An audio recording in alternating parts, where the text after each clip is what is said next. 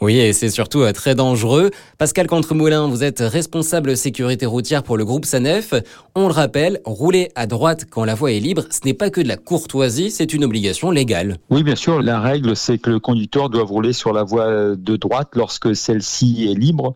Pour SANEF, on a un observatoire qui est en place depuis une dizaine d'années maintenant et on constate toujours que 37% des conducteurs euh, occupent de manière abusive la voie centrale ou la voie de gauche alors qu'ils pourraient se rabattre euh, en toute sécurité. Est-ce que votre observatoire euh, vous dit pourquoi les automobilistes restent constamment comme ça sur la voie du milieu? Qu'est-ce qui explique ce comportement? Je pense qu'il y, a deux sujets par rapport à ça. Le premier, c'est vrai que c'est une ignorance. Je pense que certains conducteurs considèrent que la voie de droite est réservée pour les poids lourds ou les véhicules plus lents. Et le deuxième constat, c'est que on peut se sentir plus en sécurité euh, sur la voie centrale parce que euh, on a une voie sur la droite, une voie sur la gauche. C'est un peu les, les, les, réponses que font les conducteurs lorsqu'ils sont questionnés sur ce sujet. On leur rappelle souvent sur nos panneaux à messages variables qu'on double et on, on, se rabat. Pour finir, euh, Pascal, rappelez-nous les risques si on utilise de façon abusive la voie du milieu. Rouler sur la voie centrale de manière abusive, c'est sanctionnable, c'est passif d'une amende de, de 35 euros et puis surtout, ça incite éventuellement le conducteur qui vous suit à dépasser par la droite, ce qui est strictement interdit. Là, c'est puni de 3 points de retrait de permis et de 135 euros d'amende.